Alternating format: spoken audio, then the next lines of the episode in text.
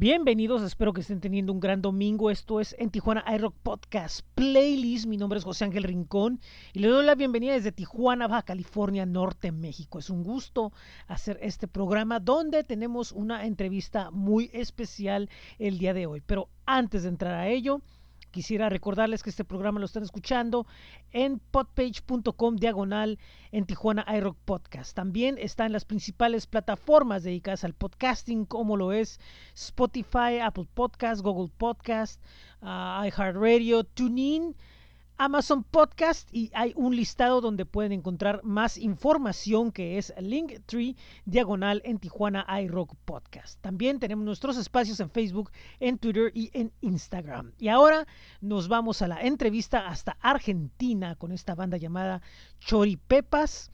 Eh, no hablo más, los dejo con la entrevista, espero que les guste como me encantó a mí hacer esto. Y esto es en Tijuana iRock Podcast Playlist. Estamos aquí en, en Tijuana iRock y me da mucho gusto recibir a Sebastián y pues él es pues choripepas, así vamos a hablarlo de esa forma. ¿Y cómo estás? ¿Qué tal? ¿Cómo estás, José? Acá muy contento de saludar a la gente en Tijuana, que es un lugar eh, que existe un montón en el imaginario argentino, Tijuana. Es como un lugar muy importante, muy icónico para los argentinos de allá de México. Así que es como un sueño cumplido poder hablar con vos y que nos escuche y nos vea alguien de allá de Tijuana. Así que estoy muy, muy contento. Excelente. Muchas gracias.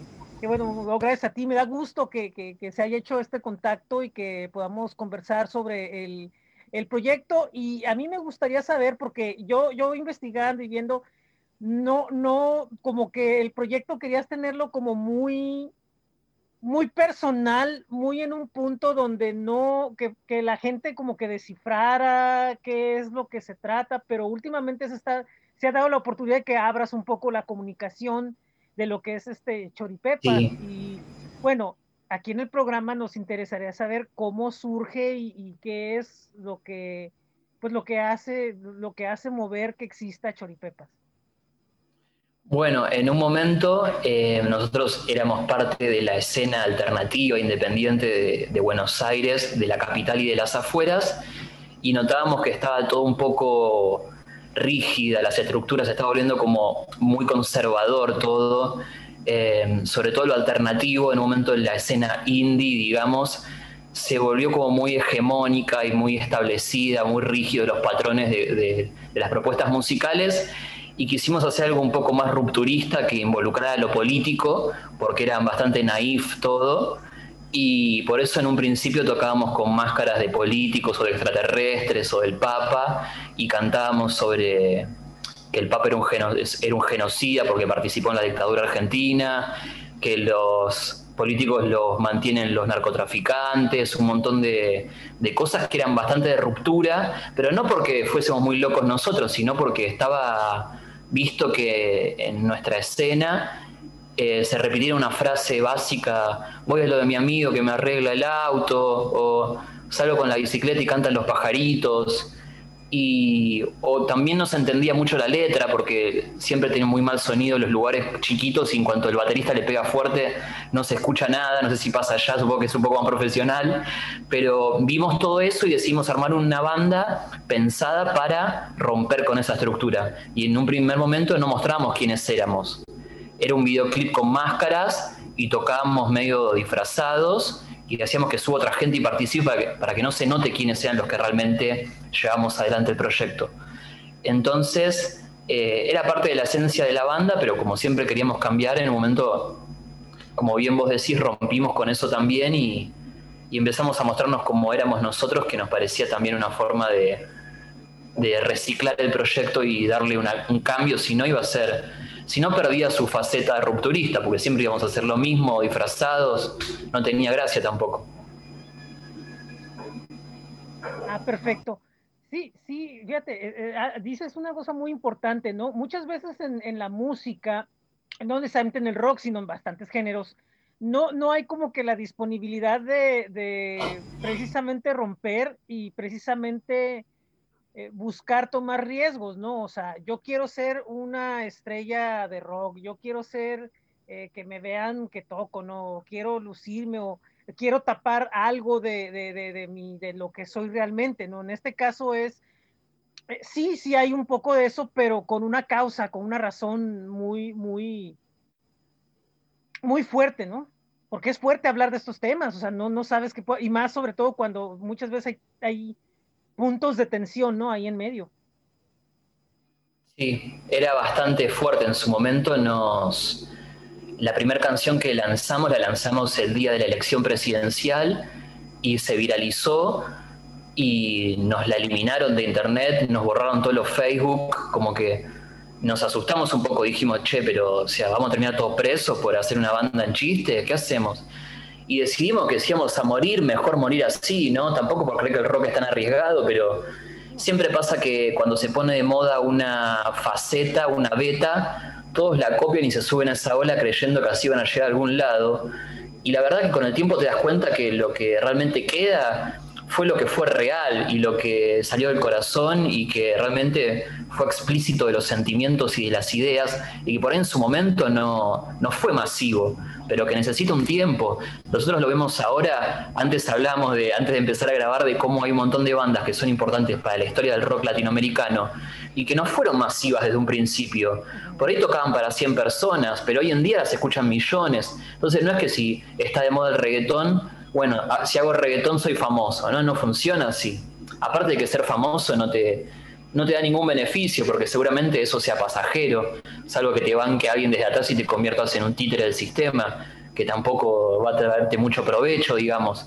Entonces, creo que quizás es un camino más sinuoso y más difícil, pero que vale la pena transitarlo y ser genuino, porque ya todo el tiempo en, el trabajo, en el estudio, en todo uno tiene que ponerse una careta y, tratar de agradar para poder sobrevivir. Entonces, cuando uno se sube a un escenario, ¿para qué lo vas a hacer? Si ahí tienes la oportunidad de ser vos. No tiene sentido. Sí, no, no, no tiene ninguna, ninguna gracia porque a fin de cuentas es lo que estás haciendo tu diario, o sea, te estás tratando de, de vender a otros, o sea, llegas a una nueva escuela, un nuevo trabajo y lo primero que quieres hacer es quiero tratar de, ser, eh, de no meterme en un problema. ¿Y cómo lo voy a hacer? Tratando de ser agradable. Y en realidad a lo mejor tú no sientes ser eso, ¿no? No, sientes ser agradable. Y se nota mucho. Se nota. demasiado. Demasiado. Se nota, viste. Sí, por supuesto. Ese otro nos pasó ahora que estaba de moda por ahí más el trap en Argentina. Y nosotros hacíamos cosas medio ligadas un poco al trap. Y para este disco dijimos, no, ya fue, no hagamos trap. Si trap hacen todos, ¿para qué lo vamos a hacer? Aparte hay otros que lo hacen bárbaro. Onda. Nosotros lo hacemos de forma súper eh, extraña. O como, busquemos otra cosa, agarremos para otro lado. Cuando todos van para un lado y como tener una óptica, una perspectiva más desde arriba de de ocupar los espacios también y, volver a lo territorial también, por ahí volver a, no querer ir a copar la escena de la capital o ir a copar el México DF o... Eso no tiene sentido, eso es un circo que ya está armado con su superestructura. La idea es poder congeniar con quien tenés al lado, con tu vecino, con el de acá a la vuelta, con poder crear realmente vínculos más allá de lo musical que, que sean de compartir sentimientos, que para eso es la música también, para conocernos. Sí, por supuesto. O sea, la, idea de, esa de decir, ah, es que hay que ir a, a, fuerzas, tengo que estar en el punto de ebullición, pues depende de lo que estés haciendo, te vas a quedar hirviendo ahí, eh, hirviendo en medio de donde se está poniendo el incendio. O sea, no, no, vas a ser uno más dentro de la rueda, no, no, no vas a, no vas a provocar nada. Y, y, la sí, es tentador igual. Es tentador porque porque uno cree, bueno, está bien, está de moda esta música genérica. Y bueno, yo soy uno más genérico y bueno, tocaré a las 2 de la tarde cuando toca a las 10 de la noche el famoso y tarde o temprano todos los que son bastante estructurados y escuchan esta música de género me van a conocer. Y bueno, pero yo la verdad igual los admiro por la perseverancia a los que hacen cinco discos de punk, cinco discos de hardcore, cinco discos de reggae a mí me pasa que me encanta mucha música muy distinta y a los demás de la banda también, como que nos juntamos y siempre cada uno está escuchando música de distintos países, distintos géneros. Y hay tanta música que cerrarse a una sola, hay que arriesgarse a tocar otra música aunque salga mal incluso. Nosotros queríamos tocar folclore en una época. y nos salía espantoso. Realmente una vez lo hicimos y había un familiar mío que venía del interior y estaba indignado, decía, esto tarado de la capital, ¿qué hace que quieren tocar folclore? Es una falta de respeto a las leyendas de... Y le decíamos, pero no, no me rompa la bola, yo toco como quiero y, ya me va a salir bien. Y aparte, lo lindo es que nunca te va a salir parecido al que lo inventó, te va a salir a tu manera. Sí, por supuesto, ¿no? Y, sobre todo tomando en cuenta, eh, me, llama la atención porque allá el folclore es, digo, en todos lados, pero allá sobre todo es algo muy serio, muy, muy formal, muy, muy rígido, ¿no? Incluso lo toca gente más adulta. Pasa como con el tango. Acá el folclore, o sea, la música tradicional, lo toca gente adulta, como cuando todavía sos un joven, digamos. Es como, bueno, bueno, todavía estás. Y ahora a mí me parece encantador eso, que no sea como, viste que el rock parece que es de la juventud, y el folclore, la cumbia incluso, eh, es como para la gente adulta. Y con el tango pasa un poco también eso que le, falta gente en el medio, son ancianos o son niños, pero hay toda una camada que se la pasó de largo, no sé, nadie, escuchó tango. O sea, ¿ya has conocido el tango? ¿Se escucha tango? No, ni a palos. Sí, sí, sí, sí, por supuesto. Sí, acá de hecho, de hecho, unos amigos tienen, unos amigos tienen hasta un podcast sobre, sobre, sobre tango. Sí. Mira. Sí, acá, acá, por ejemplo, sabemos bien quién es Gardel y Piazzola pero hasta ahí, o sea, el público masivo, ¿no? El Gardel Piazzolla y se claro. por ahí alguno, ¿no? Este, y por ejemplo, yo creo que lo del tango pasa un poco con lo del jazz acá o con la música formal. O sea, como que tú eres músico de rock y como que el siguiente paso a la madurez es o tocas jazz o, te tocas a, meterte al mercado formal. Y supongo que es lo que sucede con el tango. O sea, si eres un músico que ya eres veterano, 50, 60 años, pues ya vas a tener una validez para poder tocar un, género como el tango o, ya empezar a experimentar con los músicos folclóricos. Porque si lo haces joven, pues se va a hacer una fusión que no va a terminar agradando al público puro, posiblemente al público joven sí, ¿no? Digamos, que es lo que hizo Alma Fuerte, creo, ¿no? Iorio, ¿no? Algo así hizo con el tango, ¿no? Con metal, ¿no? claro, Iorio tuvo una etapa eh, eh, que él la llamaba indigenista y como de volver a las raíces y por ahí ponerse a hablar así en vez de cantar. Y después medio que se lo comió el personaje y ahora es como un neonazi que pone al centro campesino y es un ridículo, un payaso mediático, digamos que que fue a la televisión y pasó vergüenza. Pero lo que, lo que pasa mucho también acá es que por ahí cuando hay una frase que es que si te empieza a gustar el tango y empiezas a leer la Biblia, que estás viejo. Como,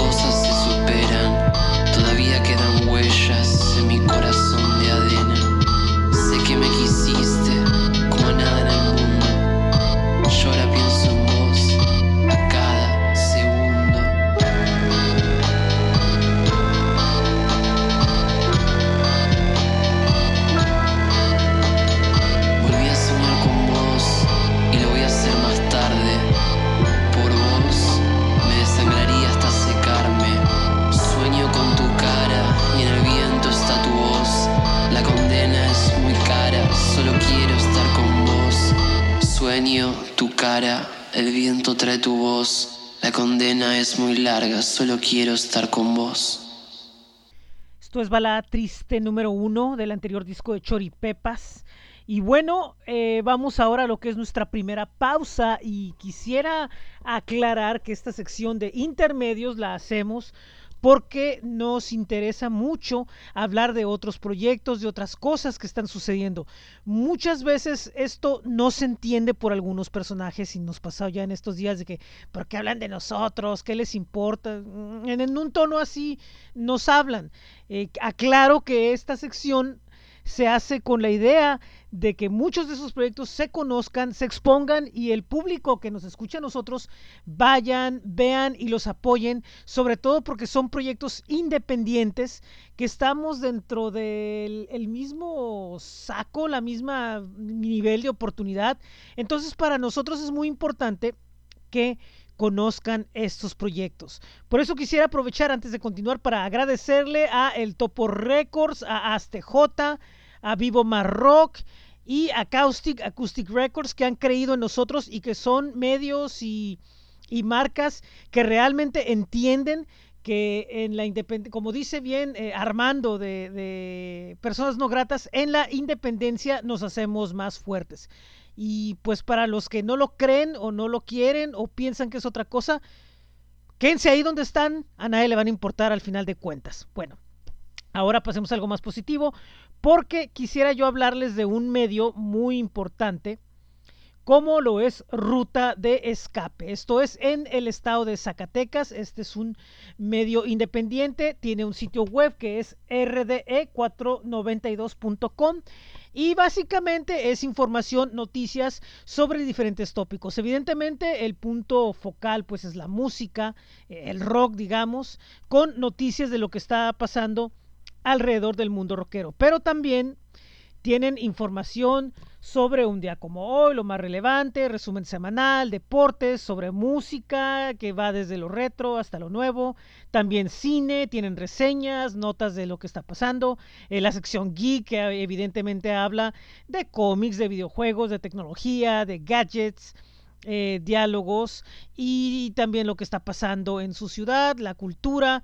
Y pues es un proyecto que de, verdad, repito, eh, cumple con el cometido de, hacer llegar lo que es la fuerza del rock, la fuerza de la cultura urbana. Y también eh, han estado trabajando con artistas, pues de los cuales han estado mandando información a otros medios, buscando crear enlaces, como lo es el caso del artista zacatecano Varela, quien recientemente tuvimos aquí en el podcast. Es un gusto ver que continúan emergiendo eh, proyectos que continúan emergiendo propuestas que lo que hacen es enriquecer y hacer crecer lo que es el escenario de la información de el rock y otros estilos y géneros. Y así continuamos nosotros con la entrevista con Choripepas aquí en esto que es en Tijuana iRock Podcast Playlist. dale, tango. Sí, es el, problema, ¿no? O sea, el, problema, que luego, luego también, fíjate, hablamos de la libertad musical creativa, pero también de los estereotipos que hay dentro de la música que dañan, ¿no? O sea, el hecho de que ah, tango, folclore o mariachi, eres viejo cumbia, eres pobre, este, eh, rock de, rock de, no sé, rock de de los redondos, eres pobre y, este, y, no sé, muchas cosas que no Sí, son estereotipos.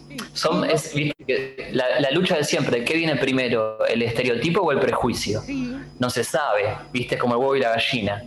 Y van un poco de la mano. Acá, como vos bien decías por ahí, eh, viste que están Gardel, por ahí Piazzolla son los dos referentes, por ahí Gardel de lo más clásico convencional, del tango cantado de canción, y Piazzolla de una impronta como más volada, más intelectualoide, más mezclada con, el jazz, con la música clásica, y como que se repiten también esos paradigmas un poco. Vos podés ver que en el rock está Charlie García por ahí que sería el clásico, y Spinetta sería el, el volado. Y también en el folclore podés ver como, no sé, que Atahualpa Yupanqui sería como el más clásico y por ahí Cuchi Leguizamón sería más como del interior profundo. Y también después te das cuenta que son arquetipos que se arman de la mitología de los artistas, que influyen un montón sobre la obra. Sobre todo ahora que uno tiene la capacidad de, de googlear un disco y vos no sé. Yo otro día me escuché un disco de Bob Dylan que se llama Saved, que lo quise escuchar porque decían que era el peor disco de Dylan. Y resulta que veo la reseña y era un disco en el que Dylan se vuelve fanático religioso y que todo el disco habla de Dios y te dicen, no, porque. Y yo ni me di cuenta cuando lo escuché. Te condiciona también todo eso. Hay todo un, cúmulo de arquetipos que nos van formando para sentirnos representados por, los artistas, como nos pasa para tener un relato, para seguir eh, teniendo una existencia con algún sentido, ¿no? Porque si no sería todo muy vacuo y muy acuoso, pero también es lanzarse a la fantasía de realmente existir, dándose cuenta uno de que todas son cuentos, son todas excusas y estructuras mentales que nos implantamos y nos implantan para, para no quedarnos mirando un color o mirando el cielo. Y bueno, eh, eh, a esto llegamos, ¿no? Como una un sobrepensamiento de la música y no escuchar la música y ya, pues la música está en el aire y no como Después es cuento de uno, pero la música, sí, es música. Son etiquetas que uno le pone nada más. Así es. Yo creo que como creador es mucho más fácil como tener una, una mente abierta, pero como público escucha, en el caso de nosotros, que somos público escucha, seguidores y, que estamos en esto primeramente por, por afición a la música antes que escribir o que reseñar o algo, yo creo que nosotros sí estamos como que sujetos a decir, ah, llega una banda punk, la voy a escuchar estrictamente en el sentido punk, ¿no? Y como músico, ah, voy a escucharla porque voy a ver qué es lo que me mueve, qué es lo que, lo que me traiga, aunque el género a lo mejor no me termina diciendo gran cosa, pero posiblemente una letra o una forma melódica, algo me, me, me, va a llenar, o sea, yo, yo tengo esa libertad, ¿no? Como, y inclusive no todos la usan. Sí, igualmente, igualmente vos haces arte, José, también, esto es un arte yo creo que siempre cuando nos manifestamos y nos expresamos, de alguna manera estamos como uniendo nuestro, nuestros, nuestros espíritus, nuestras almas y, e intentando congeniar a través de palabras, de torpes palabras, para poder en realidad decirnos que, queremos conocernos, que, nos entusiasma saber cómo es el otro, qué siente. Y es tan difícil hablar de sentimientos, y es tan tabú hablar de sentimientos, que uno a veces eh, usa etiquetas, usa palabras que de alguna manera son etiquetas, símbolos, y después, como vos bien decís, eh, uno se puede poner el chip de decir, bueno, a ver, escucho a los Ramones, son punk, a ver qué hacen esto. Y después, no sé, qué sé yo, el que no conoce qué es el punk, capaz que escucha a los Ramones y no se da cuenta y le encanta. Y también tiene ese lado salvaje la música, ¿no? Como que rompe con todo. Porque para algunos, eh, no sé, capaz que escuchan, como vos decís, eh, los redondos eh, que vos me contabas que allá en México no se los conoce tanto porque hicieron un camino independiente. Eh, ellos no salían en la televisión, no hacían videoclips, no tenían auspiciantes, no daban casi entrevistas. Y uno lo primero que creía es que con las letras encriptadas que tienen sería como para un público intelectual, eh, sectario, y resulta que son hiperpopulares y los escuchan en, en, un barrio de casas a medio construir. Entonces después, por más etiquetas que uno le ponga, es como, como el fútbol o como la, política, como todo. Después cobra su propia dinámica que es inentendible e inexplicable también. Sí, hombre, sí, sí. Sí, es, algo muy, muy que, digamos, es tan sencillo, pero también eh, se, reflexiona mucho, ¿no? Da para una reflexión muy, muy fuerte, a pesar de que, de que al final de cuentas es algo sencillo, es entretenimiento. Lo que pasa es que lo elevamos a un punto, mm, ¿cómo podría explicarlo? Lo elevamos a un punto de pensamiento que yo creo que muchas veces nosotros los, los que estamos en esto, que en efecto, pues puede decirse que hacemos, que también estamos haciendo algo en la cultura o en como queramos ponerlo, eh, también como que pensamos mucho, ¿no? O sea, de decir, ok, voy a hacer mi línea, pero no voy por aquí porque no, es que a lo mejor estos no les va a gustar todo eso. Y no estoy pensando en realmente crear para mí. Claro, la espontaneidad, a veces se pierde por ahí lo genuino, lo espontáneo, que, también es muy valioso. ¿Viste? Hay, hay, un intento dentro de la música que no es eh, famosa, digamos, que no tiene una, una estructura económica que la sustente, sino que se hace más a pulmón, como se dice acá, de intentar profesionalizarlo bueno, no, seamos serios, ensayemos 80 veces por día la misma canción. Y la grabamos primero la maqueta y después buscamos un productor y en medio la mataste la canción. Perdió su espíritu completamente. Y después por ahí, bueno, sí, suena lindo, mirá, todo está afinado, pero no tiene corazón. Porque después, lo primero son los sentimientos, después uno con palabras y con ideas eh, lo disfraza. Es como la tristeza o el amor. Y son sentimientos. Uno después busca palabras como excusas para poder eh, enmarcarlo o acomodarlo en la estantería.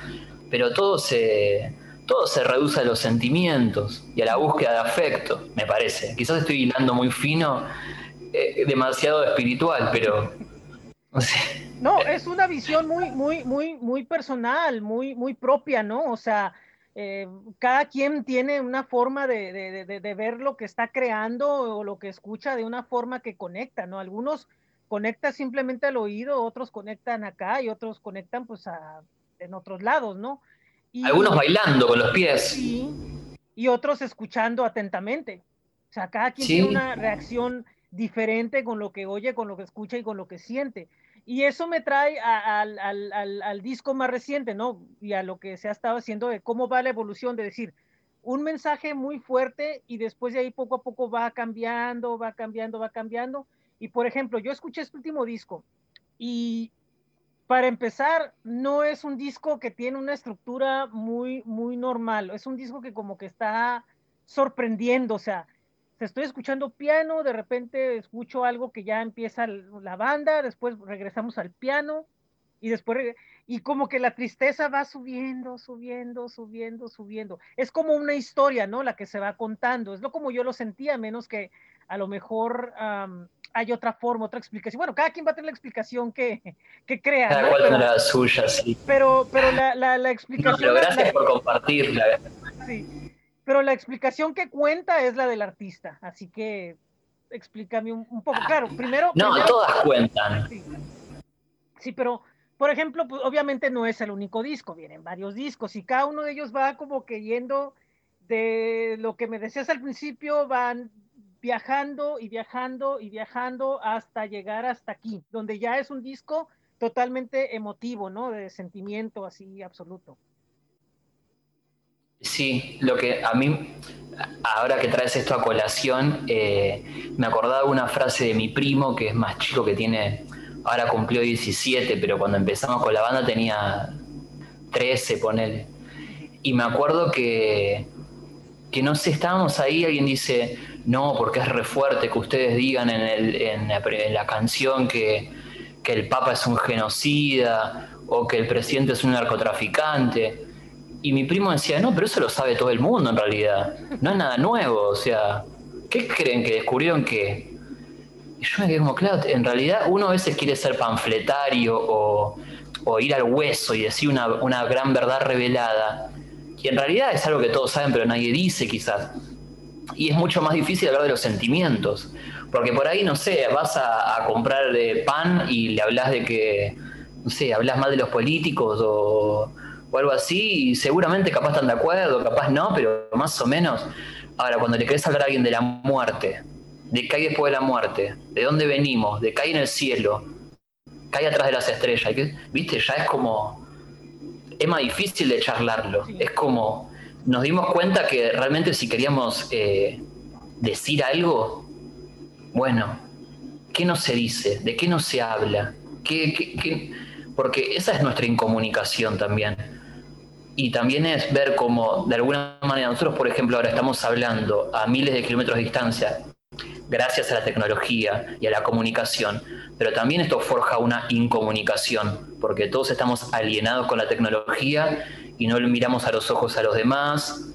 Entonces, estamos aprendiendo a vivir como podemos y nadie sabe cómo hacerlo y surgen un montón de dudas, que es mejor enfrentarlas de una vez que hacernos todos los tontos y darle para adelante. Y, bueno, viste, cada uno se queda con una frase que le impacta del disco, que puede ser otra, y respecto a la homogeneidad del disco, eh, en un momento iba a ser un disco solo de piano iba a estar tocando el piano y que aparezcan pocas cosas. Y después me parecía como, no sé, muy, muy llano, viste, como si realmente es una historia y pretendo que alguien se quede veinte y pico de minutos escuchándolo, un poco de sorpresa tiene que haber, porque la vida es así, vos te subís al tren y pasa algo sorprendente, o sea, puede ser que no pase nada y vos estés en la tuya, pero algo siempre pasa. viste, es como el cuento de Borges que el tipo lo están por fusilar el otro día y dice, bueno, si yo me imagino todas las posibilidades, nunca pasa lo que uno se imagina, así que no me voy a morir. Si yo me lo imagino, no va a pasar lo que yo imagino. Y cae en la dicotomía de que lo están por fusilar al tipo y cuando lo fusilan, como él se imaginó todas las posibilidades, como era el patio y todo, cuando lo matan, le disparan, queda detenido el tiempo y él queda esposado para siempre, detenido en ese momento eternamente. Y el tipo dice, claro, esto es justo lo que yo no me imaginé que podía pasar. Y ocurrió. Ahora quedé atrapado por querer burlar la muerte, quedé atrapado acá para siempre en este instante. Obviamente es como una, un símbolo de un montón de otras cosas, pero es todo tan inexplicable, nadie tiene la verdad y no se sabe nada, nos acostamos a dormir y nos vamos en los sueños a mundos que no entendemos. Entonces, qué sé yo, me parece que en lo artístico hay que buscar un poco de, de indagar en la magia de las cosas, en, lo diferente. Porque música genérica hay un montón y está buenísima. A mí me encanta eh, Nirvana, ponele. No me gusta el grunge, pero el Nirvana me encanta, o Bob Marley, o los Ramones pero no es para todos los días, qué sé yo. Uno tiene que ver que no, es que hoy quiero que me guste mi disco, me lo pongo todo el tiempo, todos los días a ver que me guste, y no, no te va a gustar. Ahí te tiene que pegar en un momento en el que, bueno, es hoy, como lo que decíamos de la música para cuando uno se pone más grande. Hay momentos en la vida para todo, ¿no? Sí, es, es, muy difícil decir eh, ahorita ponerme a escuchar, por ejemplo, no, pues voy a escuchar pura música clásica a partir de ahorita todo el resto del día. Pues no vas a poder, no, lo, no vas a aguantar. no lo vas a aguantar porque, porque no, tu, tu, tu vida te va llevando a, este, a, a, los puntos que son necesarios, ¿no? Que, que, que, vas, vas tomando. O sea, eso no lo, no, lo, no lo vas a forzar tú. O sea, te va llevando, te va llevando por sí misma, ¿no? Y sí, viste que está la. Bueno, viste, hay distintas teorías sobre si somos hojas en blanco y nos hacemos en la vida o si ya traemos algo predispuesto, si la vida ya está forjado el destino o si uno lo puede cambiar y alterar. Eh, después están las, las, teorías más como intermedias, tipo Pierre Bourdieu, como, bueno, está el campus y vos tenés esta libertad y después está el mundo que te condiciona. La verdad que son, no sé, es indescifrable esto. Es un misterio total. O sea, no, no se entiende. A mí, si, si nos decían hace un tiempo que íbamos a estar hablando nosotros, capaz no lo hubiésemos creído. esto es, la gracia de la vida. Lo, lindo de la vida es esto, que no, no sabemos qué nos depara. Mirá, ayer fue presidente de Estados Unidos un hombre búfalo, un X-Men ahí, lo, lo nombraron presidente del país. Sí, muy cierto, sí, no, no sabes ni, ni, qué idea, de repente levantas y dices, va a ser un día tranquilo, ves las noticias y desde la mañana hasta la noche ves pues todo un desastre o, o puras cosas positivas o una muerte inesperada, ¿no? Este, la, la, la muerte, por ejemplo, recientemente, pues, pues, yo digo, sin meterme muy a fondo, no, no, todo esto que está pasando, ¿no? Me, me, tiene en un punto muy, muy, muy fuerte, pero eh, hubo una muerte de una persona pública este, no, no masiva, pero pública, y me tuvo una semana totalmente hundido. O sea, todo lo que veía que pasaba era las, ceremonias y todo lo que hicieron, era una cosa de un hundimiento absoluto, o sea, una cosa de estar ah, muy fuerte, muy, muy, muy pesado. Y yo me explico, pero ¿por qué si yo no tengo ninguna, ninguna eh, relación emotiva con esto, no?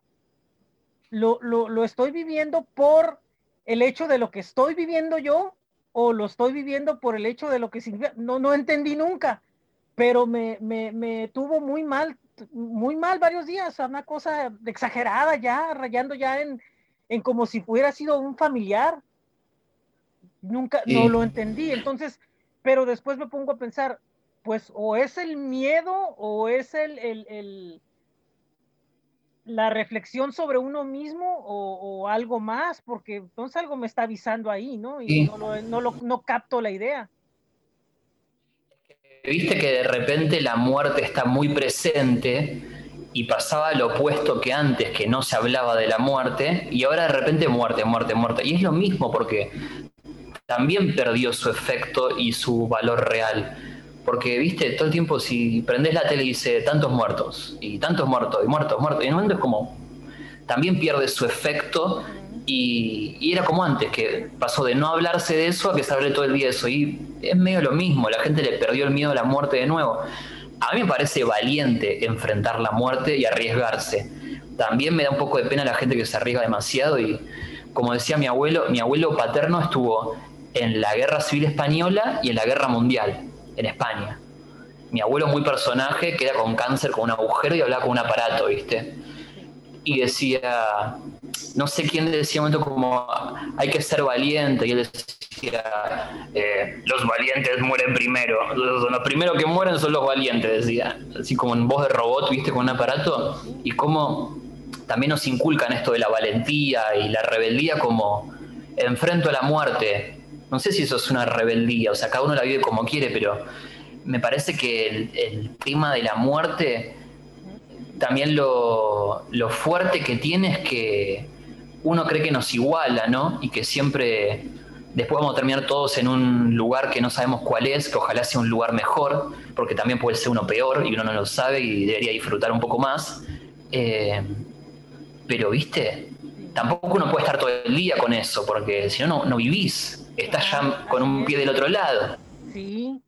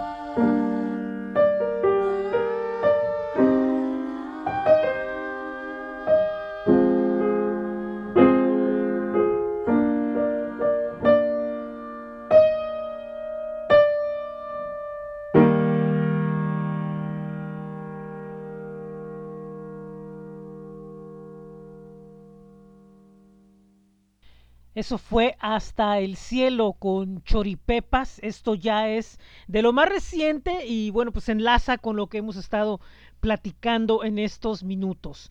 Y vamos a nuestro segundo intermedio antes de continuar con la entrevista, porque repito, nosotros nuestro interés es darle eh, pues impulso a que se sepan de marcas y de negocios y cosas que ahorita están necesitando, bueno, pues el apoyo de todos.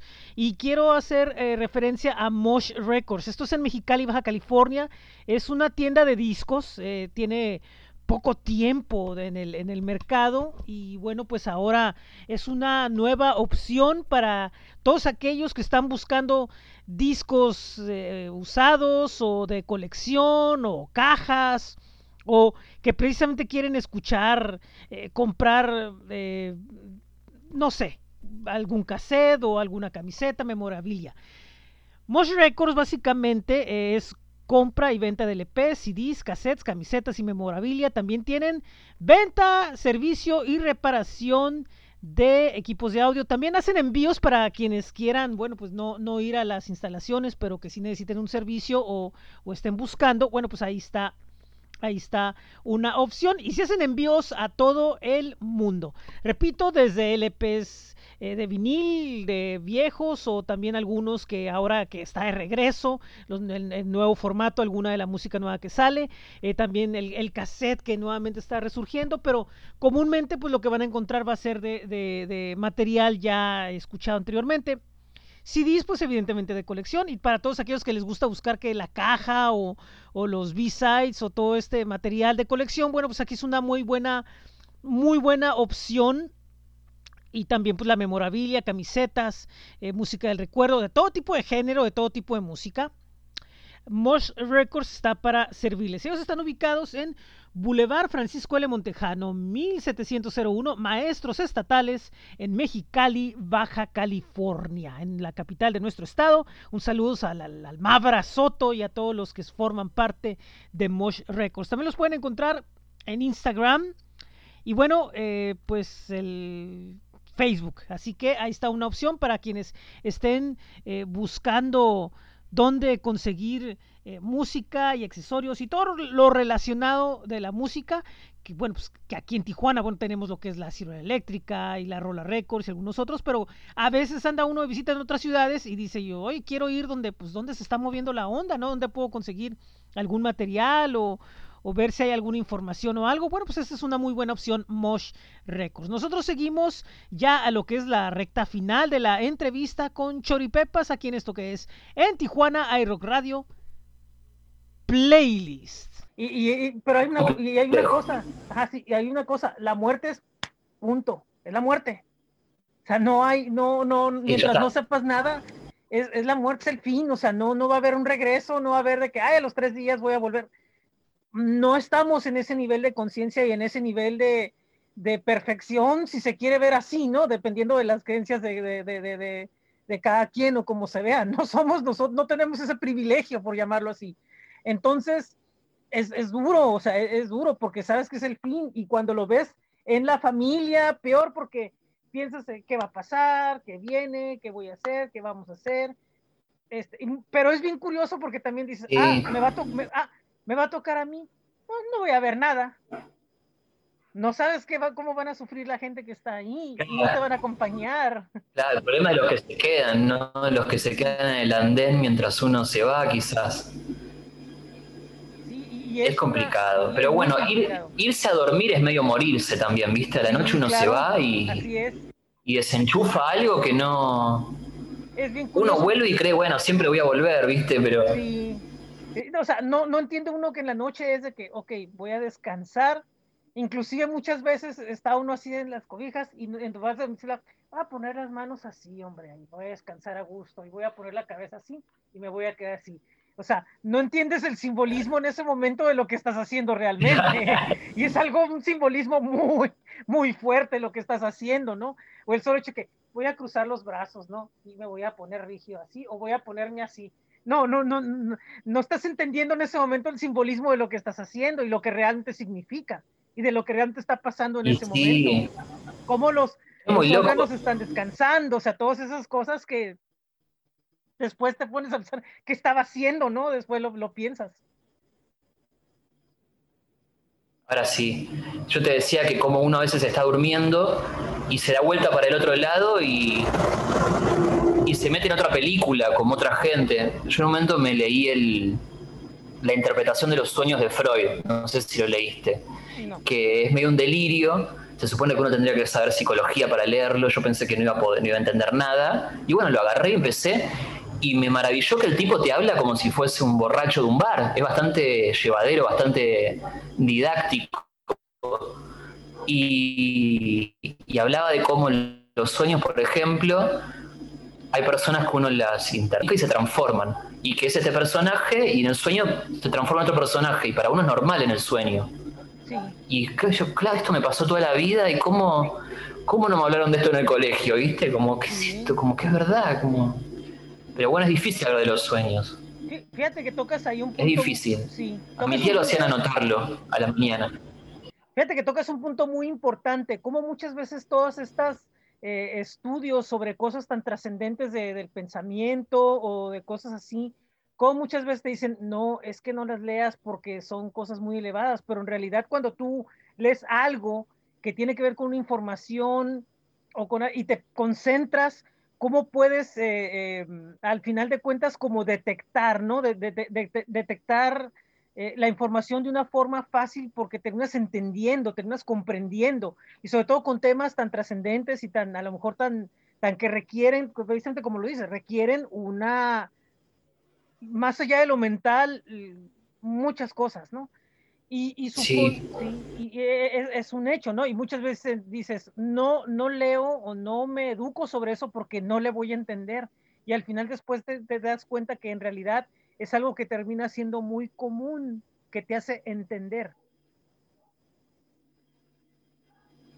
Y que aparte igual no lo vas a entender, por más que lo leas, te vas a ir a acostar a dormir y no vas a saber qué bien qué pasa, porque Freud tampoco lo sabía ni lo sabe nadie pero te ayuda a entender y, no sé, para mí fue muy revelador. Creo que se llama condensación, tiene un nombre así que le pone Freud, y es muy loco. Y el primer disco que hicimos hablaba de los sueños, todo el disco hablaba del despertar de conciencia. Una vez estábamos hablando con el resto de la banda y decíamos que todos hemos tenido momentos en los que nos dimos cuenta que pasamos a estar más lúcidos, como, che, pero estuve dormido en piloto automático tres, horas o tres días o diez años, pero, viste, no, claro, estoy acá, estos son los colores, estoy despierto, tengo la libertad hasta acá de hacer lo que quiera, y uno no es consciente del todo. Y hay etapas en las que uno está más como adormecido o alienado. Y ese despertar de conciencia hay gente que lo tiene a través de la conciencia social o a través de una revelación religiosa o no sé, o, con, tomándose un peyote, qué sé yo, cada uno le pega como le pega o con una muerte o lo que sea, pero también me parecía que era un tabú hablar de los sueños. Y este último disco nos dijeron que hablaba de, como mucho de la muerte. Y yo no sé si hablaba tanto de la muerte. A mí me pasó que estuve internado al principio de año por un derrame pleural y es muy loco porque uno habla de la muerte y habla de la vida también. Porque es como que vienen pegados también como que la única forma de hablar realmente de la vida y del hecho de estar vivos y de apreciarlo es tocando el tema de la muerte también. Entonces, parece un bajón el tema de la muerte, pero es un tema a enfrentar para realmente aprovechar el hecho de estar vivos. Y, el disco, supongo, salió después de esta situación, eh, fresco después de todo esto. Okay. Y evidentemente todo eso se fue reflejando se fue reflejando incluso el dibujante, porque es un disco audiovisual que tiene dibujos. Eh, lo hizo Tinta Peluda, que me vino a ver al hospital. Varias personas, yo no lo conté mucho, o sea, no, publiqué en las redes sociales una foto internado como hace alguna gente, sino que lo sabía muy poca gente. Y algunos vinieron a verme y dormían ahí en el piso acompañándome. Y cuando vino Tinta Peluda, eh, yo no lo veía hacía años, y él empezó a dibujar el pasillo, dibujaba todo y fue gracioso porque entró con una cámara a filmarme y yo me enojé mal, le dije, ¿qué hace, tarado? Estoy aquí internet y me querés filmar, forro de mierda, me recontra calenté y después nos cagamos de risa. Y la de tener esa filmación porque no sabes cómo me enojé.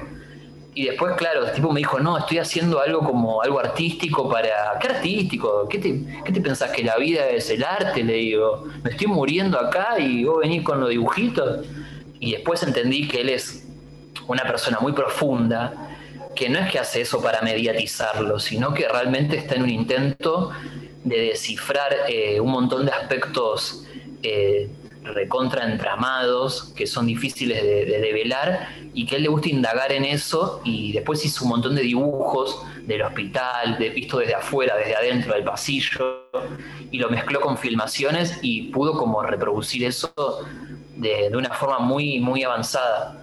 Cuando lo vi el video me sorprendió y hasta me puso mal, fue como volver a estar ahí, viste, como es increíble cómo pudo reflejarlo, incluso con cosas que yo ni me daba cuenta, pero me dijo, lo hice blanco y negro porque el hospital es muy blanco y negro y el piano en el que vos tocaste es blanco y negro y como cosas decía, claro, ¿eh? son cosas que las ve el, trazo del artista, del dibujante, que uno no las entiende, no llega a comprenderlas, pero que, pero que están ahí también. Y que dicen un montón, y como decíamos, arte que se aprecia con los pies bailando o con la mente pensando. Ahora pasa mucho que el arte uno lo ve, eh, la música con los ojos, ¿viste? Y uno está en un disco y está mirando. Y todavía se está explorando qué hacer con eso, ¿viste? Porque los ah, discos con la tapa fija, para algunos está aburrido, otros hacen que se mueva pero apenas, otros se mandan una película directamente con la cosa y por ahí es demasiado agobiante y le resta importancia a la música es como un aprendizaje también de cómo presentar los discos, porque es difícil hoy en día.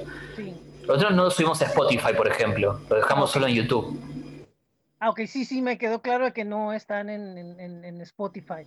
Y evidentemente esto también tiene que ver un poco con, con una cuestión precisamente abarcando todo esto de no estar precisamente en todos lados, de que la gente diga, quiero oírlos, quiero buscarlos en un lugar, pero no tiene por qué ser el donde el, obvio.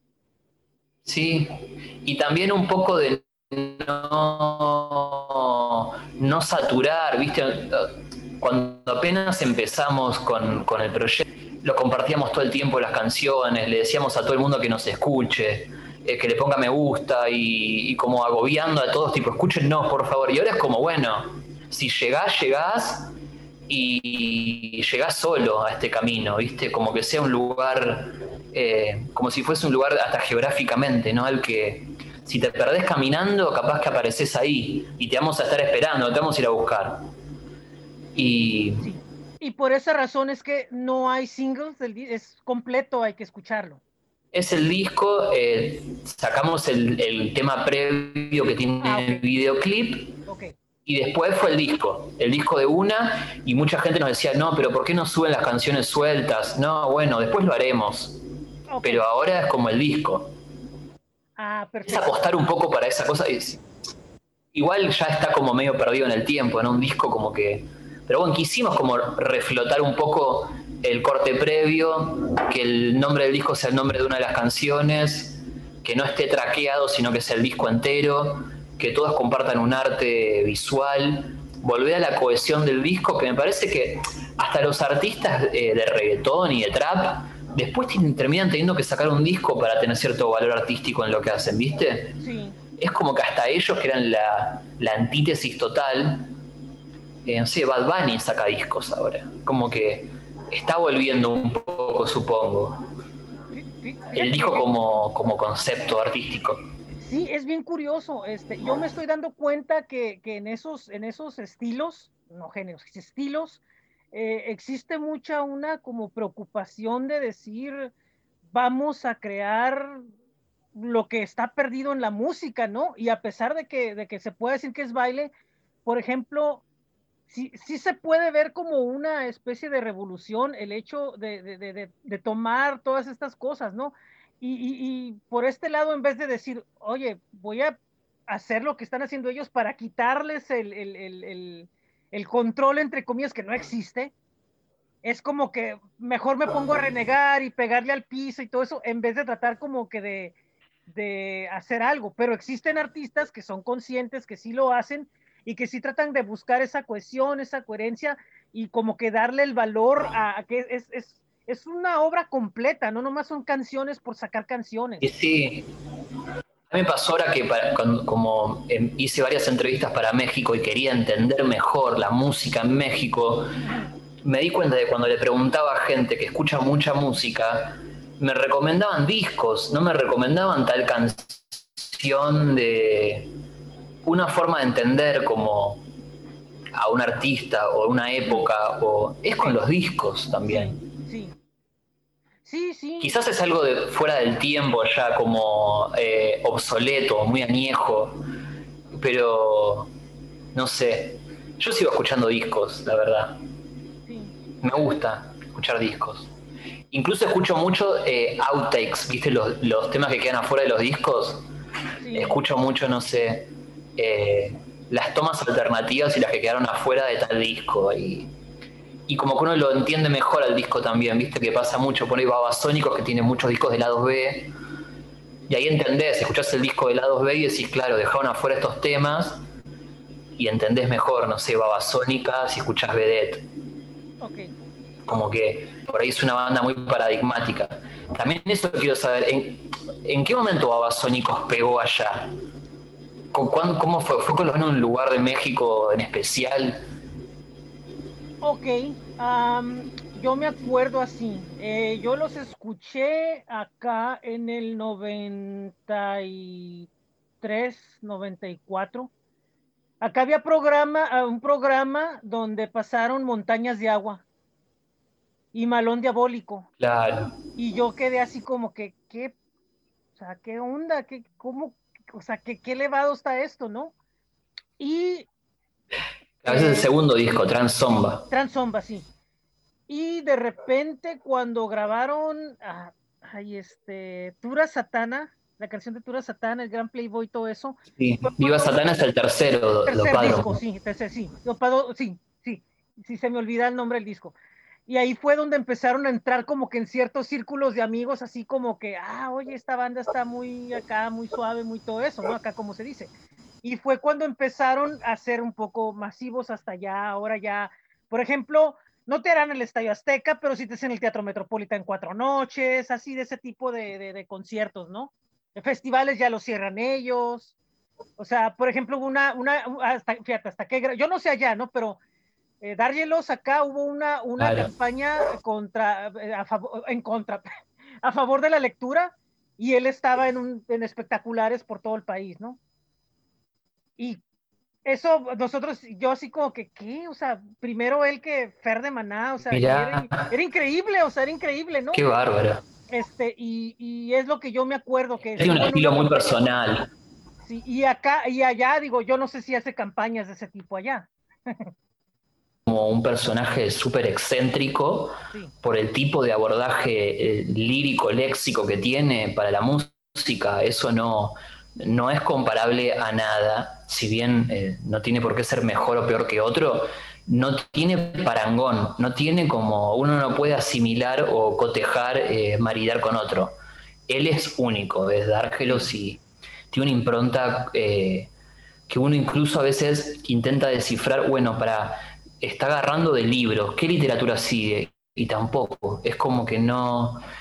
Yo tenía una imagen de que cuando yo era chico, eh, mi tía eh, estaba de novia con el cantante de una banda punk que se llama Mal Momento. Toda mi infancia, mis tíos eran eh, Herman, que era un cantante de una banda punk, más o menos conocida acá, entonces me llevaban a recitales punk.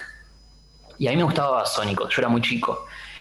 Y tenía una imagen de Basónico como, no, esos, me acuerdo que una vez les dije, y yo en un recital, yo tenía, no sé, ocho años, y digo, ¿y va a tocar babasónicos? Y me decían, esos babasónicos son unos drogadictos, y estos quedan recontra drogadictos, imagínate, decían, no, babasónicos son unos drogadictos. Y yo decía, pero si estos son unos drogadictos, ¿cómo me decís que estos son unos re drogadictos? Como que andan disfrazados y se creen que son los mejores, no sé, y yo decía, wow, ¿viste? Como...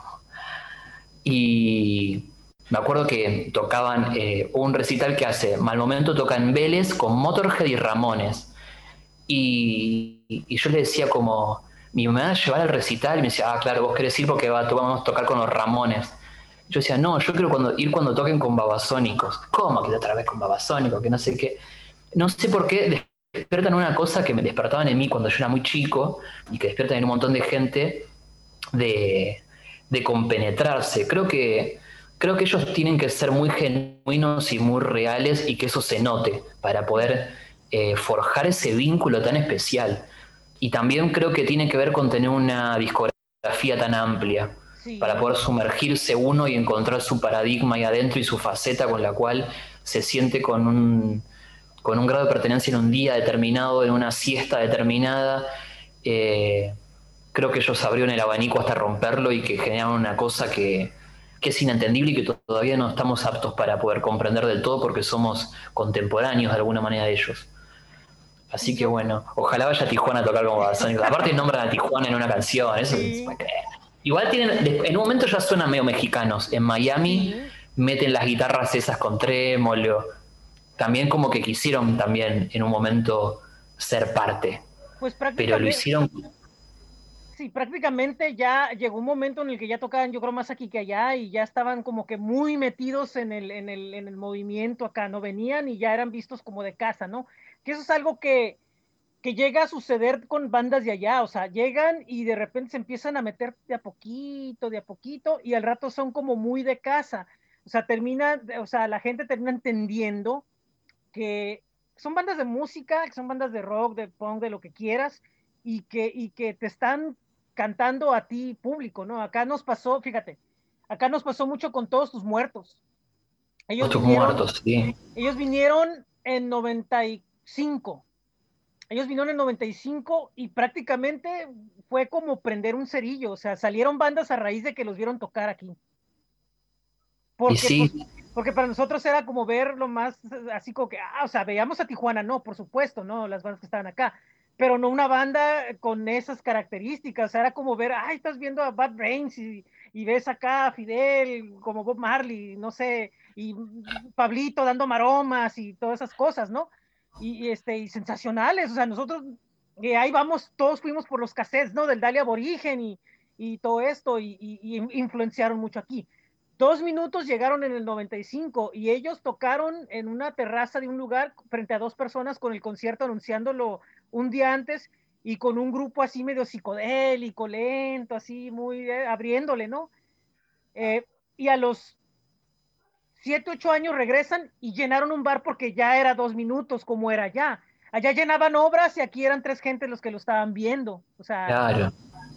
y, y, y, bien, y, sí, o sea, terminaron, aquí, o sea, era de que hacían la gira y venían aquí, o sea, hicimos con ellos varias firmas de autógrafos y los conocí más ahí, al Mosca y a, así poquito, ¿no? Y, y, así pasa, o sea, las bandas, por ejemplo, Lucibel, o sea, Enanitos Verdes llegó un momento en el que cada mes tocaban aquí. Sí, los Enanitos Verdes son más conocidos allá, me parece. Acá tienen un par de hits, pero uno les perdió el rastro, no es que de repente tocan por acá, no tocan nunca, como que no. Se quedaron acá. Se quedaron acá. Y prácticamente acá se quedaron dos de ellos, Marciano y el guitarrista. Y este, y son de acá, o sea, de hecho aquí venían, aquí ya se decía, oye, pues ya pónganles casa, ¿no? Vienen cada mes.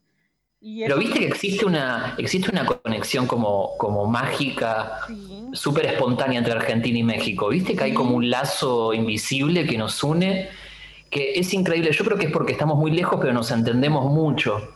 Y eso es raro, viste, porque no nos pasa con por ahí con países que están más cerca nuestro, pero que tienen como una tradición eh, diferente, diversa, y que no sé si porque los dos países de alguna manera obraron de, como de cabeza del imperio, digamos, de su zona, de su zona continental, digamos, como el eje de Sudamérica y el eje de Centroamérica, Norteamérica, digamos.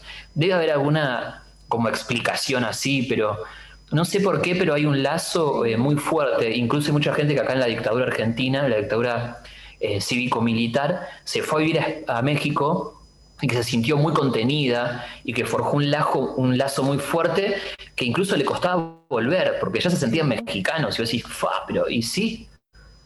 Hay, un, hay como algo de que uno se siente, se siente muy contenido el argentino cuando vaya, y le pasa también a los mexicanos que he conocido acá, que enseguida se sentían muy a gusto y, se sentían parte.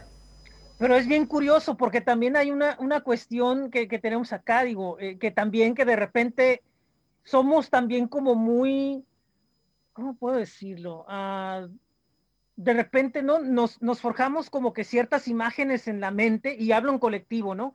Ciertas imágenes de la mente de que, no, pero es que son, son así, sienten que tienen cultura, y, o de inmediatamente, no, van a sacar el peine, ¿no? Y permíteme porque me voy a peinar antes de hablar contigo y hay una cultura de, de, de, de, pensar en ese sentido, ¿no? También es como una especie como de amor-odio, ¿no? También en, ciertas, en ciertos grupos o ciertas personas, ¿no? Que, que, lo hay. Eh, y sí es como que, no, espérate, porque antes de hablar contigo tiene que sacar primero el peine. No, no, primero te va a hablar, te va a hablar del, del, del Diego antes de hablar de cualquier cosa, o no, te va a hablar de que allá la carne es mejor que acá. Y, y no, o sea, yo, yo, yo yo he estado, yo los, los, los, los tratos que he tenido allá, sí, digitalmente, son, y la gente que vive acá, yo, es increíble, o sea, son buenas personas. Punto. Sí, pero porque nos tenemos cariño, porque nos pasa, por ejemplo, con, con Brasil, que está al lado, y hay una lejanía con el idioma y con, y con una rivalidad hasta futbolística que no, no sé, se, no hay una hermandad. No. sé bien por qué, o también nos inculcan mucho, hay mucha xenofobia, hay mucha como bronca clasista con otros países eh, sudamericanos limítrofes con los que se supone que nos viene a robar el trabajo y un montón de, estereotipos que nos ven del sentido común también, que son falsos y que gente que por ahí viene también a forjar su vida como puede. Y con México es como una cosa más mágica. Yo creo que también que acá es muy es muy popular el Chavo del 8 Chespirito acá. Todos nos criamos viendo eso. Y creo que también forjó como una.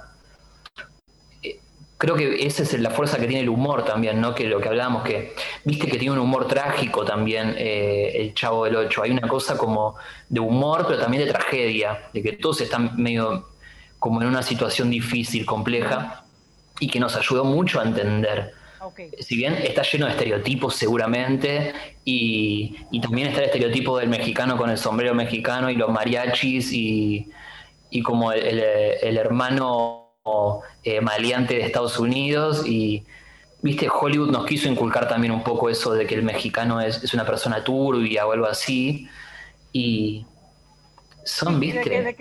no es ingenuo, no es ingenuo eso. Y, de, que, de que, no, es que el mexicano es aprovechado, es muy vivo, está viendo, esperando cuándo brincar. Sí, yo, yo, yo lo sé, o sea, no me puedo engañar de que existe esa, o, la otra, ¿no? Se está sentado abajo del nopal con el, ese, ¿no? El gorrito, gorrote, ¿no? Y así no son muy movidos, no es gente muy con iniciativa. Sí, yo lo sé, o sea, este, y, y fíjate lo que comentas del chavo, ¿no? Este, es bien curioso, pero acá se le se habla de que no, es que la obra, lo que hizo este personaje de Chespirito y todo eso, pero el chavo terminó teniendo como más identificación y más ese tipo de cosas que dices en el sur.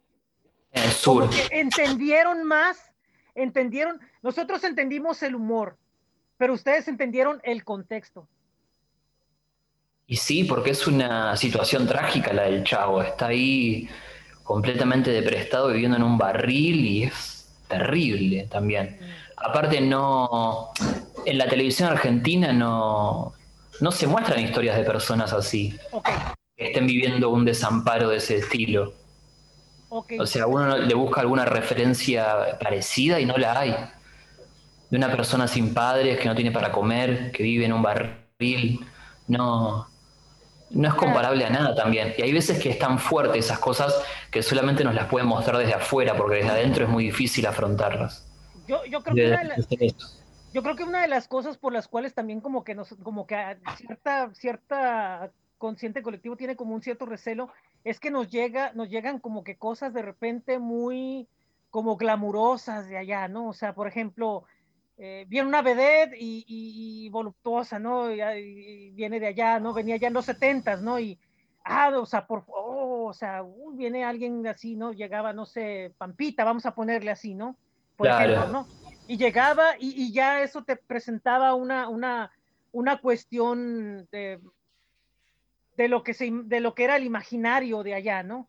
Este... Y sí, pero también es la cara que quiere mostrar Argentina cuando exporta. No es casual que haya, haya llegado Soda Stereo y no Sumo. y no es casual que hayan llegado Babasónicos y por ahí no otra banda. Eh, nosotros siempre tenemos un problema de autoestima los argentinos de sentirnos que, que podríamos haber sido europeos o que somos como un, una ciudad europea perdida en Latinoamérica o algo así, que siempre lo que queremos mostrar hacia afuera es como que, como que no somos del todo americanos, ¿viste? Como que podremos ser del primer mundo y ser los mejores en algo, y siempre salimos segundos igual, ¿viste? Nunca nos sale, pero hay una, búsqueda de, mostrar como solo una faceta y esconder otra. Pero bueno, el que indaga un poco se da cuenta de que de que somos todos parecidos. Acá estamos todos en una en, algo parecido. Después cuando los que gobiernan el mundo mueven una palanca para un lado, corremos la misma suerte todos, nos toca la misma. Sí. Ahorita, por ejemplo, de cierta forma todos estamos en la misma situación, encerrados, esperando a ver a qué hora se acaba esto, qué pasa con la vacuna, qué pasa con, con los, las gentes que están internadas, o sea, sí, o sea, estamos totalmente en el mismo barco, pero muchas veces no queremos, más bien no queremos aceptarlo. Sí, creo que ustedes también los, los determina que, que tienen una cultura milenaria de la cual se sienten parte y sienten orgullo de ello, y eso genera una cohesión muy fuerte. Acá en Argentina siempre nos hicieron creer que la historia empezó con la independencia en 1810, que todos somos hijos de inmigrantes, y eso es falso. O sea, recorres un poco y ves que en realidad estaba lleno de pueblos originarios a los cuales los masacraron, los, les robaron la tierra, los minerales, los mataron, los violaron, los desaparecieron. Y eso es como es una historia que no nos cuentan y que todavía la estamos descifrando. Eh, nos falta un largo camino por recorrer todavía para darnos cuenta de, de lo parecidas que son nuestras historias, porque corrimos la misma suerte.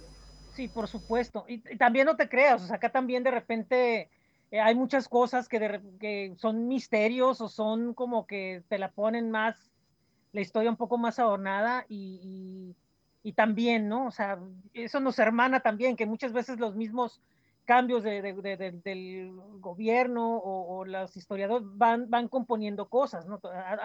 hay, hay, muchas cosas que de repente nosotros no tenemos como míticas de, de, de los demás, y, igual allá, pero de repente también tenemos cosas que por alguna cuestión o algo se quedan como muy internas y no, no, no se exteriorizan porque, no, pues prefiero presentarte que veas esto, ¿no? Y uh, volvemos a lo mismo, estás vendiendo, estás buscando, por ejemplo, eh, que venga gente, que vea que bonito, no, acá no veas, mira, oculta, no, acá no veas, acá no entres, mira, no, no vengas. Pues no es normal, es la naturaleza, es lo que hay, o sea, no, no puedes, no puedes taparlo, ¿no? Entonces termina siendo una, una situación así y, yo creo que todo esto pues se termina reflejando en lo que hacemos. Y regresando a la, a, la agrupación, supongo que esto, eh, todo lo que ha pasado en general, que han sido muchas cosas, veo, ¿Han cambiado la, percepción de lo que va a venir a futuro para Choripepas? Sí, un montón. Eh, nos cambió la vida a todos, para bien, para mal, en, distintas cosas, en lo general y por ahí en, detalles de lo específico. Y también nos cambió en, que como no hay recitales, nos, nos ofrecieron hacer algunos streaming.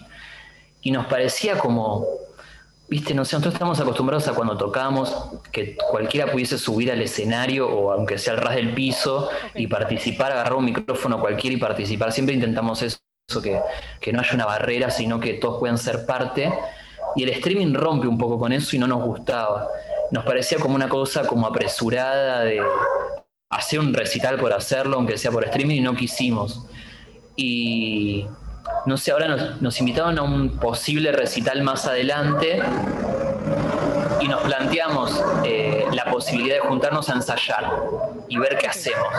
Y empezaron los problemas de siempre. ¿Qué vamos a tocar? ¿El nuevo disco? ¿Los temas viejos? ¿Temas nuevos? ¿Qué instrumento va a tocar cada uno? ¿Quiénes van a tocar? Porque como nunca fuimos muy estructurados y siempre nos abrimos a cualquier posibilidad, también eso genera un conflicto en cuanto a la variedad de oportunidades y de posibilidades para llevarlo adelante. En una época cambiamos todo el tiempo de instrumentos. Y ahora también dijimos, no, pero eso es un desorden total, ¿viste? Porque perdíamos mucho tiempo. Pero supongo que más adelante volveremos a tocar en vivo y veremos si, si nos vamos a basar en el nuevo disco que salió hace poco, pues salió hace dos meses, un mes y medio, o si vamos a empezar a presentar muchas canciones que quedaron afuera, será futuro. Y después en lo personal estamos todos recibiéndonos. A mí me faltan dos materias. A Guido, que es el otro que toca conmigo, está terminando la tesis. Nosotros tuvimos un parate de como un año y medio más o menos de no tocar para volver a tener una vida normal cada uno, ¿viste? Como eh, volver a asentar nuestros vínculos con, con las personas que queremos, eh, terminar nuestros estudios, eh, mejorar en lo profesional, mejorar como músicos, porque nos damos cuenta que tocamos constantemente y no, no estábamos mejorando como músicos, estábamos tocando como en piloto automático y queríamos mejorar. Yo pasar a tocar el piano para mí fue muy difícil y una gran responsabilidad y pude lograrlo y me da mucho miedo y, requirió tiempo también. Y decirle que no a muchas cosas, porque muchas veces nos invitaban a tocar con bandas impresionantes y era muy tentador y decíamos que no, pero bueno, fue una decisión pensando a mediano plazo y otra es tratar de ir a México. Realmente nos encantaría estar ahí, recorrer. Con todos los que hablo les mangueo que nos tienen un colchoncito para dormir alguna noche y viste, uno se siente distinto. Si llega, llego a Tijuana y sé que estás vos, bueno, quizás no, no pueda dormir en tu casa porque capaz tus familiares me sacan cagando, pero por lo menos me vas a orientar y decirme, por tal calle no agarres, andá y preguntale a tal, vamos a tal lugar. Uno se siente un poco más cobijado, viste, como que es un sueño que siempre nos lo planteamos y que se está haciendo realidad de repente hacer entrevistas en distintos lugares de México y no lo podemos creer, estamos como viviendo un sueño de alguna manera. Y sabemos que eso es de a poco y que no, se traduce en muchas miles de escuchas ni nada, pero que es un trabajo eh, que va caminando. como de orfebrería, de a poco. Sí, sí va, va, va caminando y yo estoy seguro que, lo que venga a futuro va a ser este sensacional. Ojalá y ya las distancias se, acorten ahora sí, próximamente.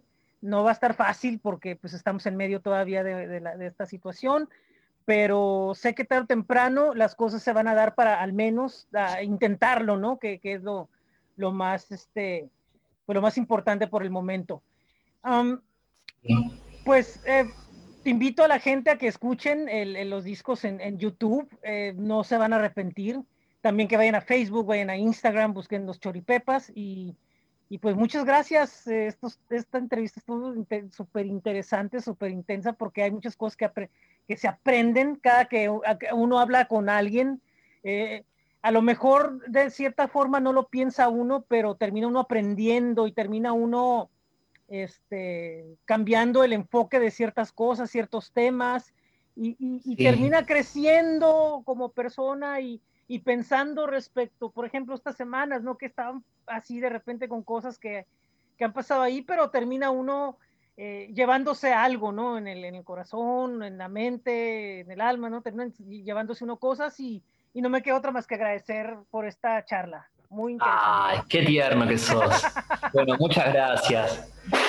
Eh, vos también, eh, la verdad que tenés un don para la comunicación muy bueno. La verdad que sería una charla muy linda y gracias por la oportunidad y te repito, para, para mí, para el resto de la banda, esto es como un sueño cumplido y, vos sos partícipe de esto, así que te agradezco mucho y, siempre son excusas, como vos bien decís, para, para conocernos más, para acercarnos y tratar de vivir un momento ameno en medio de, tanta gente que está sufriendo y uno que está sufriendo sin darse cuenta. Así que gracias por la oportunidad y bueno, ya hablaremos más adelante, ojalá que ya estando allá. Por supuesto, este, pues nos seguimos conectando cuando se pueda, eh, fue independientemente del, podcast, nos seguimos este, comunicando y pues, cualquier cosa, al menos en la medida de lo posible, pues aquí estamos y, veamos qué sucede pronto.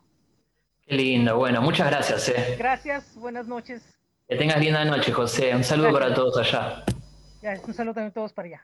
Y bueno, así llegamos a lo que es la conclusión de este programa. Muchísimas gracias a Sebastián por la entrevista, estuvo increíble una experiencia muy linda, espero que les haya agradado a ustedes como tanto como me agradó a mí. Y pues nosotros seguimos en las próximas semanas con más entrevistas. Tenemos ahí, eh, ya hay un anuncio donde están alineadas las entrevistas con Ultramandaco de Argentina. También tendremos al doctor Bautista, ex vocalista de Dodecameron, Thanatology, Luciferión, la banda de los sonorítmicos. Richie H, que anteriormente estuvo en, Tijuana iRock TV, bueno, pues regresa para un segundo round de entrevista. Y también tendremos nada más y nada menos que a Luke McRoberts, músico de Chicago, eh, avecindado actualmente en la Ciudad de México. Y también tenemos en espera algunas que próximamente vamos a confirmarles, eh, pues vamos a seguir. Y obviamente pues los programas normales donde vamos a estar poniendo música, pero la idea es tratar de seguir con este tipo de conversaciones, eh, sobre todo presentarles un, un panorama eh, tomando en cuenta lo que ha sucedido en las últimas semanas respecto a todo lo que se está hablando del, del rock latinoamericano, bueno, pues tratar de presentar una perspectiva de músicos independientes. De hecho, antes de entrar a la entrevista, estuvimos eh, conversando Sebastián y yo precisamente de lo de Rompan Todo y el rock latinoamericano y la percepción que hay, que, que, que, se dio y todo eso, eso, eso no, no salió al aire, pero eh, hay muchas cosas interesantes que podríamos hacer una reflexión eh, comunitaria. Mm, digo, yo creo que ya el tema ya va a quedar un poco choteado, ¿no? O sea, francamente, pero, pero sí, digamos, como que Ah, no, estaría mal de vez en cuando como que reflexionar más que las, las faltas o las cualidades, sino la realidad en la que, en la que, en la que estamos, ¿no? La, la, la verdadera percepción de lo que hay, de lo que, de lo que salió, exactamente cuál es la justa dimensión que hay y, y qué, qué proyectos vienen. Yo, yo, por ejemplo, puedo hablar de que hay algo que con el rock mexicano por ahí que se va a dar pronto y algunas otras cosas y bueno, pues ya las verán. Eh, quisiera no irme sin, sin agradecerle a el Topo Records. Muchísimas gracias por su apoyo. Caustic Acoustic Records de Mexicali, gracias. Astj.com y Vivo Mar Rock. Muchísimas gracias por creer en este proyecto y nosotros estamos aquí pues para apoyaros a ustedes.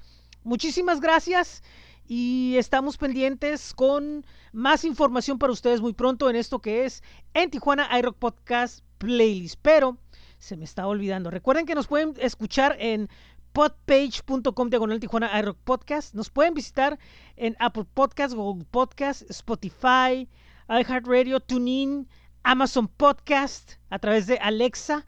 Y pueden ver el listado de las diferentes opciones que tenemos donde pueden compartir, suscribirse, escuchar este programa en Linktree, diagonal, en Tijuana iRock Podcast. También tenemos nuestros espacios en Facebook, en Twitter y en Instagram, donde siempre les estamos comunicando todo lo que estamos haciendo.